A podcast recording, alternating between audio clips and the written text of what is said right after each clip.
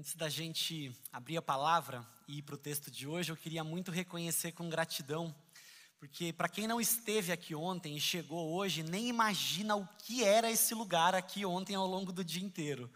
Nós tivemos o nosso arraiá, e que tem como objetivo levantar recursos para os acampamentos de pré-adolescentes, adolescentes e para a nossa conferência de jovens também.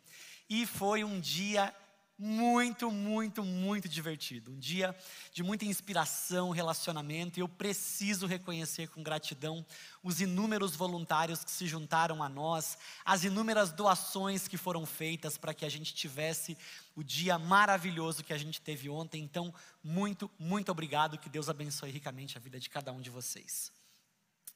Hoje nós damos continuidade à nossa série de mensagens de casa em casa. Você já sabe, nós estamos olhando para o livro de Atos e pensando sobre este movimento de expansão do Evangelho, sobre como o Evangelho foi chegando em cada uma das casas em que ele chegou, e à medida em que ele chegava, produzia uma transformação naquela casa, e a partir daquela casa também produzia transformação.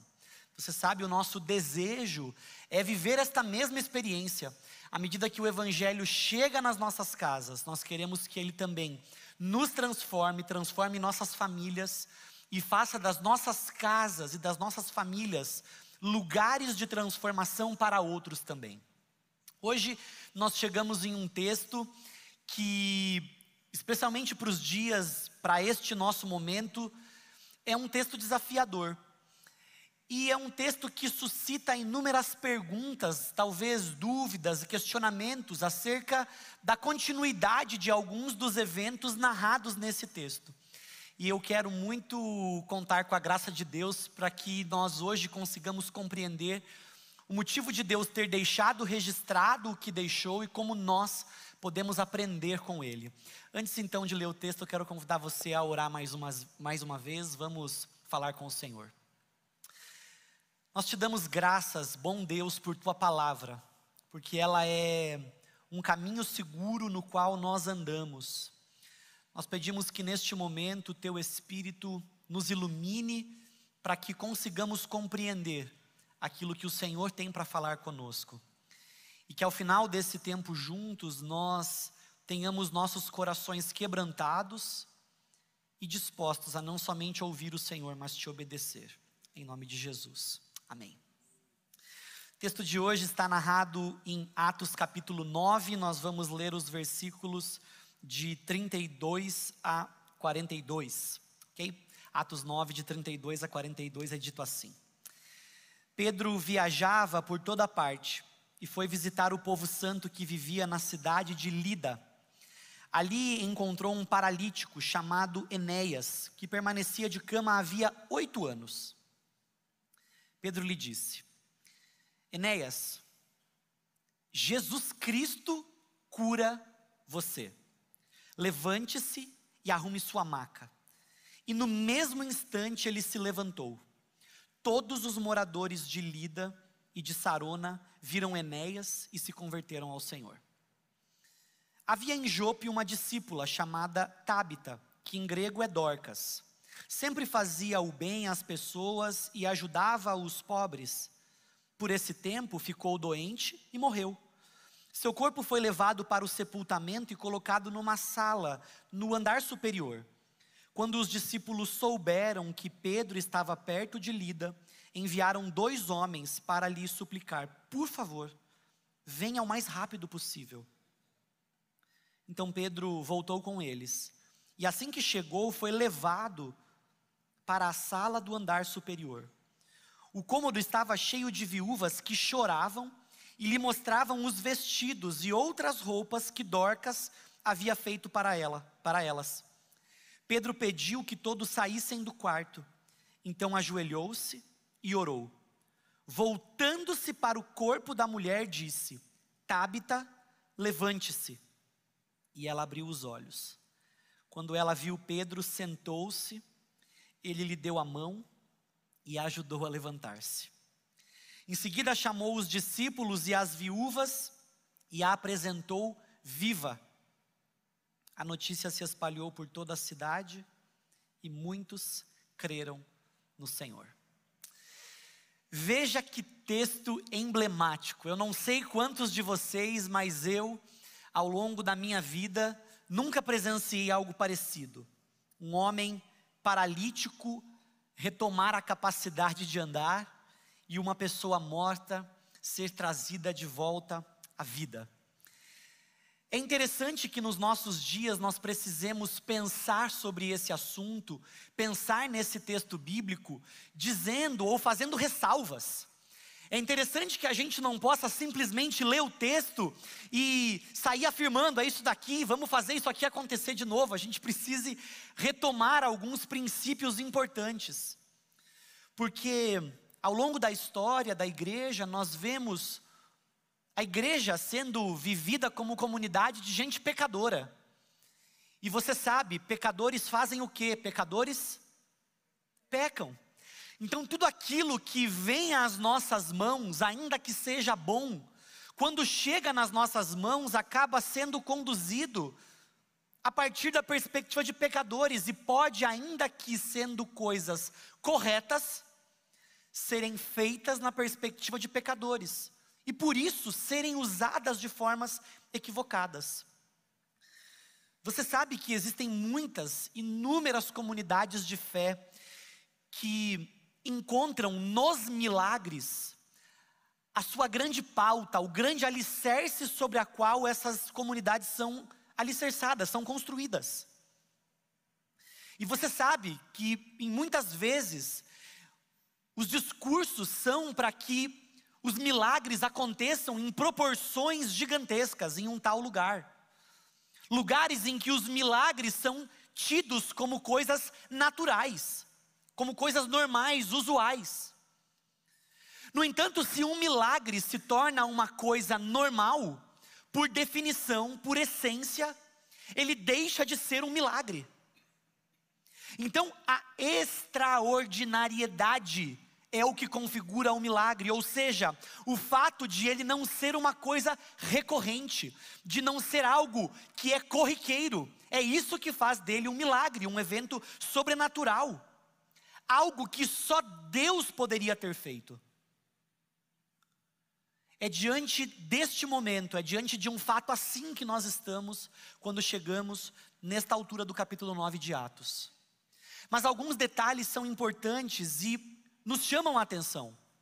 Porque o livro de Atos, ele se propõe a narrar episódios. Ele não é um livro doutrinário, ou seja, não é um livro dogmático, ele não tem a intenção de dizer o que deve ou não deve acontecer, mas de narrar os fatos que aconteceram e que marcaram o início da igreja. Quando você lê as cartas de Paulo, ali você encontra no Novo Testamento as orientações para uma igreja já em funcionamento, corrigindo práticas erradas e instruindo, afirmando práticas corretas. Mas no livro de Atos nós encontramos a narrativa dos eventos, como eles aconteceram. E cá nós estamos. Mas este evento, ele encontra eco, ele é um eco de outros eventos. E quando nós comparamos esta narrativa de Atos com os pretensos milagres e sinais encontrados em algumas comunidades de fé, nós vemos um desrespeito àquilo que é narrado nas Escrituras. Porque a Escritura trata os milagres dentro de uma aparente ordem que é composta por palavra, ato e palavra. Existe uma afirmação da verdade o ato, o milagre vem como uma espécie de validação, de comprovação, de chancela, comprovando aquilo que foi dito anteriormente, e ele se torna então um trampolim para que se continue afirmando algo. Palavra, ato, palavra. É isso que nós vemos aqui. O texto vai nos mostrando então que esta experiência ela carrega consigo um padrão, ela carrega consigo uma referência acerca da intenção de Deus quando intervém de forma miraculosa. E se você observa ao longo das Escrituras, ao longo de toda a Bíblia, nós encontramos três grandes momentos em que ocasiões, em que cenas como essa se repetem. Você encontra isso no livro de Êxodo, no momento em que Deus está libertando o seu povo, e Deus está fazendo isso com um povo que já não o conhece mais, com um povo que já está há tanto tempo vivendo fora de casa, que já não sabe mais quem é o Senhor, um povo que já não reconhece mais a lei de Deus, um povo que já não entende mais a palavra de Deus. Deus então levanta um homem, este homem fala palavra, em seguida, milagres, sinais miraculosos são feitos, um ato poderoso para confirmar a palavra, pragas vindo em relação, na, na direção do Egito, um mar se abrindo, água saindo da rocha, pão caindo do céu. São milagres que vão comprovando a palavra, comprovando a autoridade de Moisés, vinda de Deus. E em seguida, Moisés, palavra, ato, palavra, retoma a palavra para instruir o povo, orientar o povo. Então, o milagre, o sinal, tem essa característica de afirmar, de, de comprovar a palavra e de dar mais autoridade para que a pessoa siga afirmando a palavra. Ou seja, o milagre não é um fim em si mesmo. Não deveríamos viver como gente que corre atrás de milagres, porque milagres são meios, milagres não são fins. Deus usa, Deus pode se valer desses milagres, mas sempre com o objetivo de validar a palavra, de afirmar a palavra. Mas o texto bíblico narra ainda um segundo momento em que há inúmeros sinais e maravilhas acontecendo, que é na ocasião do, do ministério profético, mais especificamente com Elias e com Eliseu num movimento muito semelhante de resgate de um povo que está afastado do Senhor, de um povo que não considera a lei de Deus, de um povo que não considera a voz de Deus. Nesta ocasião, profetas são levantados, eles afirmam a palavra, atos poderosos comprovam, validam a palavra, para que eles possam então continuar pregando e afirmando a palavra. Depois de um tempo de escassez de sinais desta natureza, nós chegamos em Jesus e em Atos. Um novo movimento de Deus para atrair o seu povo para si. E este novo movimento respeita o mesmo modelo: palavra sendo proferida, sinais validando a palavra e mais palavra vindo para despertar a atenção, para despertar a fé daqueles que ouvem. Palavra ato, palavra. Este é o movimento que Deus está usando ao longo das Escrituras. E especificamente nesse caso, nós vemos ainda o apóstolo Pedro fazendo algo que não era capaz de trazer a atenção para ele, porque Pedro, de, Deus é muito, Deus é soberano e ele conduz a história de uma forma que estes dois relatos são relatos que ecoam uma experiência anterior. Se você conhece um pouco do, do, do texto dos evangelhos, você vai verificar que estes milagres, eles não têm a sua inauguração em Pedro. Pedro está repetindo aquilo que o nosso mestre, que Jesus havia feito antes. É Jesus quem primeiro cura uma pessoa que era incapaz de andar. Mas Jesus, quando cura, diz: levante-se, tome a sua maca e ande. Jesus não recorre à autoridade de uma outra pessoa, Jesus não precisa pedir em nome de alguém, ele mesmo, como sendo Deus, diz: levante-se e ande. Mas o texto bíblico, ao narrar a forma como Pedro conduz a situação, é dito: Enéas, Jesus Cristo cura você. Não resta espaço para Pedro não resta dúvida de que Pedro é um canal, de que Pedro é um meio, de que aquele milagre não encontra em Pedro o seu propósito, não encontra em Pedro a sua autoria, não encontra em Pedro o poder capaz de realizar o milagre. Pedro deixa claro que não diz respeito a ele, mas que diz respeito ao Cristo a quem ele serve, ao Cristo que o comissionou, ao Cristo com quem ele andou, ao, ao Cristo cujos atos ele reproduz. E aqui você encontra um filtro, um critério para avaliar os movimentos tidos como miraculosos. Quem aparece? Quem tem destaque? O nome de quem aparece? Qual é o rosto? É o rosto de Jesus ou é o rosto daquele que, teoricamente, faz o milagre? Em Pedro, um genuíno apóstolo, o que nós encontramos é um movimento de sujeição, que olha para o milagre e não vê no milagre um fim, e que olha para si mesmo não como o autor do milagre, mas como o meio, como um instrumento por meio do qual o milagre é realizado, mas que encontra em Cristo Jesus o poder para a realização. Veja o resultado, versículo 35. Todos os moradores de Lida e de Sarona viram Enéas e se converteram ao Senhor. O resultado não é a glória de quem faz o milagre, mas a sujeição das testemunhas ao, ao, verdadeiro autor do milagre.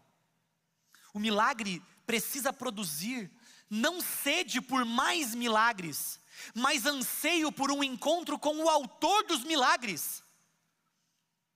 O que nós vemos, no entanto, na nossa sociedade contemporânea, no movimento evangélico moderno, é uma busca desenfreada por sinais e maravilhas, como se a fé dependesse disso. No entanto, as Escrituras nos dizem que a fé é a certeza das coisas que nós não vemos. Então é mais preciso, a fé é mais necessária na ausência dos milagres do que na presença deles. Porque os milagres tornam visíveis o poder de Deus, mas há momentos, há inúmeros momentos em que nós não vemos o agir de Deus. Olhe para a sua vida. Há muitas ocasiões em que você não é capaz de ver Deus agindo e trabalhando. Mas nestes momentos, a fé é necessária. Fé sem a qual é impossível ver o Senhor, sem a qual é impossível agradar o Senhor e sem a qual nós não veremos o Senhor. Você percebe então por que este movimento nas Escrituras, porque a incidência de milagres nas Escrituras é tão espaçada, porque isso evidencia um movimento natural da vida em que nós precisamos aprender a confiar em Deus, mesmo quando não o vemos trabalhando, porque a nossa falta de capacidade de ver Deus trabalhando não significa que Ele não está trabalhando. Isso só evidencia a necessidade de que creiamos em Sua palavra, de que creiamos naquilo que Ele diz. Porque se Deus é Deus e o que Ele disse é verdade, e isso precisa nos bastar.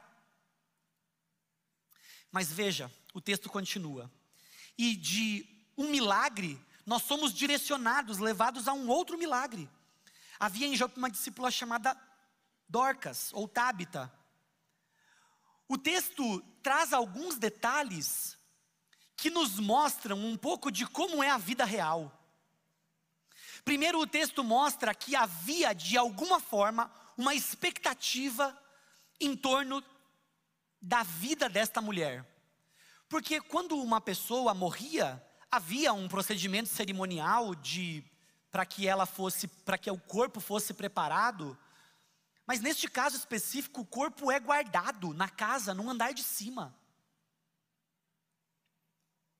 Porque aquelas pessoas tinham ouvido que Pedro estava ali, que um daqueles que havia andado com Jesus estava ali e eles guardam o corpo desta mulher morta.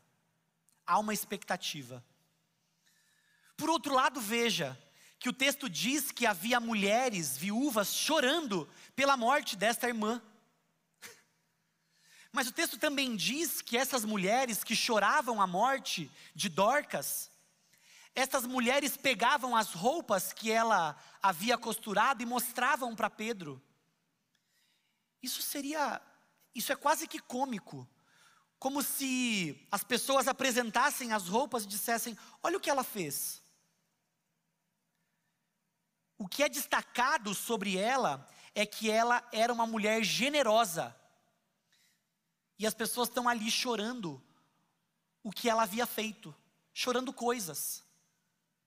Mas havia uma expectativa, havia uma esperança, havia uma convicção um homem que andou com Jesus está aqui por perto. É possível que nós vivamos a nossa vida e que haja muitas referências a nosso respeito, que muitas coisas sejam ditas sobre nós. O que foi dito sobre Dorcas, sobre Tábita, é que ela fazia o bem e ajudava os pobres. E por ocasião da sua morte, a pesar por conta das coisas que ela fazia e que agora não existiam mais. O que é dito a seu respeito? O que as pessoas pensam sobre você? O que, que você entrega? O que a sua ausência promove? O que a sua falta produz? O texto nos mostra que qualquer circunstância da nossa vida é um terreno fértil para que a glória de Deus se expresse. Se Tabita ou Dorcas não tivesse sido ressuscitada, a glória de Deus ainda assim teria sido vista por meio dela, porque ela era uma mulher que honrava o Senhor com a sua vida. Porque este é o plano de Deus, quer na vida, quer na morte, quer na ressurreição, que a nossa vida o glorifique. Nós não precisamos esperar uma segunda oportunidade para fazer da nossa vida uma vida com propósito, uma vida que honre a Deus, porque esta vida, a vida que Ele já nos deu, é o ambiente que Ele nos deu para que sejamos referência dEle, para que marquemos as pessoas com a vida dEle. Nós não precisamos esperar, aguardar por uma intervenção sobrenatural, para que então comecemos a viver a nossa fé, para que então comecemos a mostrar Jesus.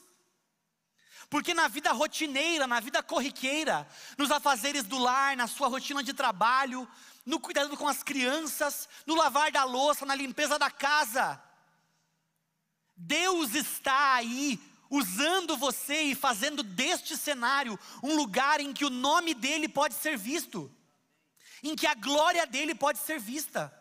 Não viva aguardando o sobrenatural de Deus para então começar a obedecer a Deus, para então começar a honrar a Deus. Deus quer ser honrado na normalidade, no dia a dia, no cotidiano, nesta vida ordinária, regular que nós vivemos. O problema é que tantos de nós vivem perseguindo o sobrenatural, que se esquecem de viver aquilo que Deus está fazendo aqui e agora.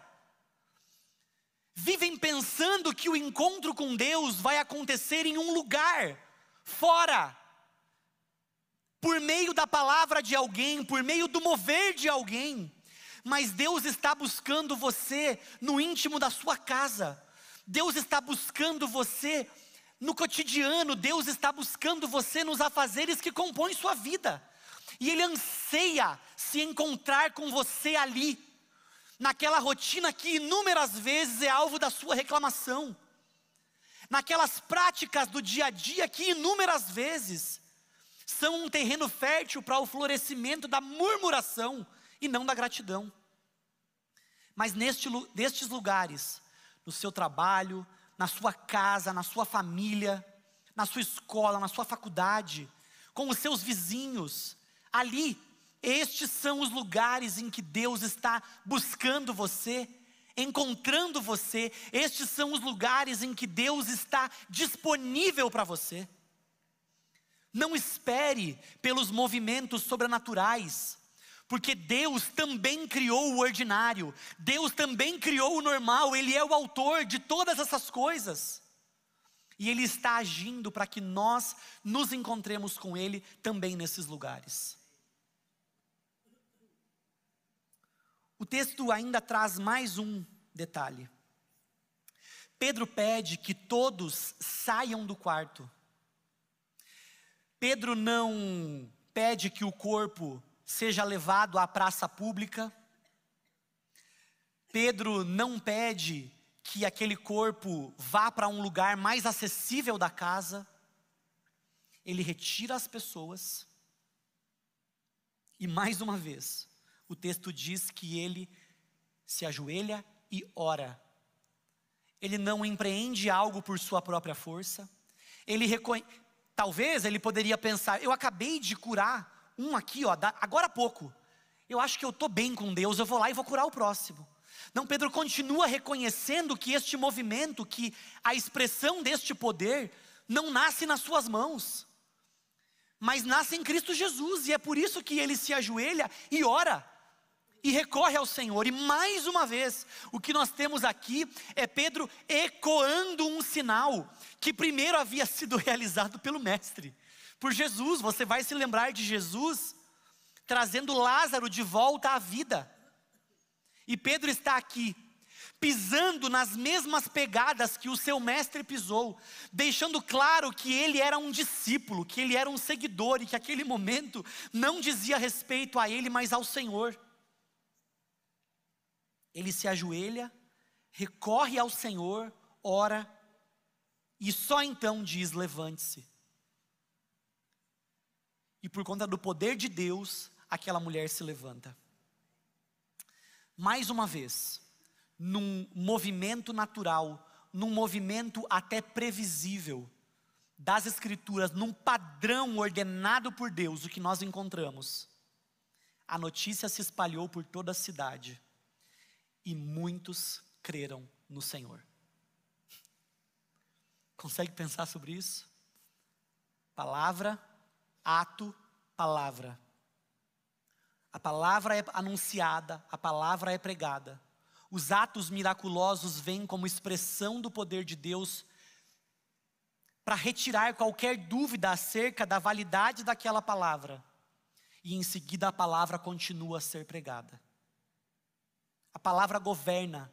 A palavra direciona a nossa vida, direciona sua vida individualmente, mas a nossa expressão coletiva de vida como igreja é a palavra, sempre foi a palavra, sempre será a palavra. Não é à toa que Jesus, que sobre Jesus é dito que ele é a palavra de Deus, porque Deus se importa com a palavra, porque a palavra é o meio por meio do qual ele cria, ele restaura, ele traz ordem e vida. É a sua palavra que permanece. Os milagres passam porque o homem que foi trazido de, a mulher que foi trazida de volta à vida, ela volta a morrer em um outro momento. Mesmo Lázaro, curado por Jesus, voltou a morrer. Mas o que permaneceu foi a palavra do Senhor. E essa palavra está disponível a nós ainda que nós não vejamos alguns desses milagres. A palavra está disponível a nós e ela suscita, ela desperta a fé em nós. Por isso, se os milagres faltarem na sua rotina, Deus está disponível e Sua palavra está disponível. Se intervenções sobrenaturais faltarem na sua rotina, a palavra de Deus está disponível. Deus está igualmente disponível no ordinário, no seu dia. Deus está disponível. Mas por que então? Por que então Deus deixa registrado registradas histórias como essa, movimentos como esse? Para que nós aprendamos, para que nós reconheçamos o poder de Deus, para que nós tenhamos convicção de que Deus é poderoso para fazer, de que Deus é poderoso para decidir realizar. Porque o Deus de Êxodo, o Deus dos profetas, o Deus dos evangelhos e de Atos, é o mesmo Deus que está entre nós. E Ele continua poderoso para fazer os mesmos sinais. O seu poder não acabou. E isso não diz respeito à nossa capacidade de operar coisas semelhantes, mas diz respeito à autoridade que Deus tem para decidir realizar ou não feitos sobrenaturais. Diz respeito à soberania de Deus, à sua capacidade, ao seu direito de olhar para a nossa vida, de olhar para a história, para o todo e decidir intervir de uma forma sobrenatural ou de uma forma natural. Mas o objetivo é sempre que creiam em Cristo Jesus. Muitos creram no Senhor. É isso que Deus quer fazer. Pode ser que Deus não queira curar, pode ser que Deus não queira ressuscitar, pode ser que Deus não queira restaurar algum tipo de situação que você olhe e diga: eu preciso dessa intervenção. Mas com certeza Deus quer que por meio das nossas vidas, pessoas creiam, pessoas se aproximem dEle. Com certeza Deus quer. É por isso que, nesse momento, nós vamos orar ao Senhor. E nós vamos fazer isso por razões muito óbvias depois de ler esse texto. Vamos orar ao Senhor porque nós reconhecemos que é no Senhor que reside o poder para que coisas que nós não conseguimos fazer sejam realizadas, mas também como uma expressão da nossa confiança, expressão da nossa fé em Sua palavra, de que ainda que Ele decida não fazer aquilo que nós gostaríamos, Ele é bom, Ele é Deus, Ele faz o certo, o que Ele faz é bom, e ainda que Ele não faça, Ele nos deixou Sua palavra que é suficiente para que creiamos. Então nós vamos orar e em sujeição ao Senhor, vamos reconhecer a autoridade que Ele tem para decidir fazer ou não fazer. Porque eu tenho certeza que você carrega com você razões, motivos específicos que talvez roubem sua paz, coisas que você carrega com você que você diz assim: eu não consigo resolver. Tudo que estava ao meu alcance eu tentei. Eu não os meus recursos se esgotaram. Eu não consigo. E nós vamos orar neste momento trazendo este tipo de demanda, de razão diante do Senhor, dizendo: Senhor, eu não consigo, e eu coloco isto diante do Senhor, crendo em Teu poder, crendo na tua capacidade de decidir fazer, mas me sujeitando à tua autoridade de decidir não fazer aquilo que eu gostaria, aquilo que eu esperava. Nós vamos cantar juntos agora. E essa canção fala sobre o poder de Deus para fazer coisas que nós não conseguimos. E enquanto nós cantamos essa música, eu vou convidar você que tem aí uma razão dessas, um motivo, algo que você não consegue, mas que você quer dizer: Senhor, eu entrego ao Senhor. Por favor, intervenha de forma sobrenatural. Mas se o Senhor não quiser, eu continuo crendo e confiando no Senhor. Se o Senhor não quiser fazer aquilo que eu gostaria que fosse feito, eu continuo crendo na tua palavra, ela me basta. Se o Senhor não fizer aquilo que eu espero, ainda assim eu me sujeito ao Senhor. Convido você então a se colocar em pé nesse momento. E você que quer trazer ao Senhor uma demanda que você é incapaz de resolver e que você confia que Ele é capaz, vem até aqui à frente e depois de cantar nós vamos orar juntos. Enquanto nós cantamos, vem aqui, queremos colocar isso diante do Senhor. Vamos cantar.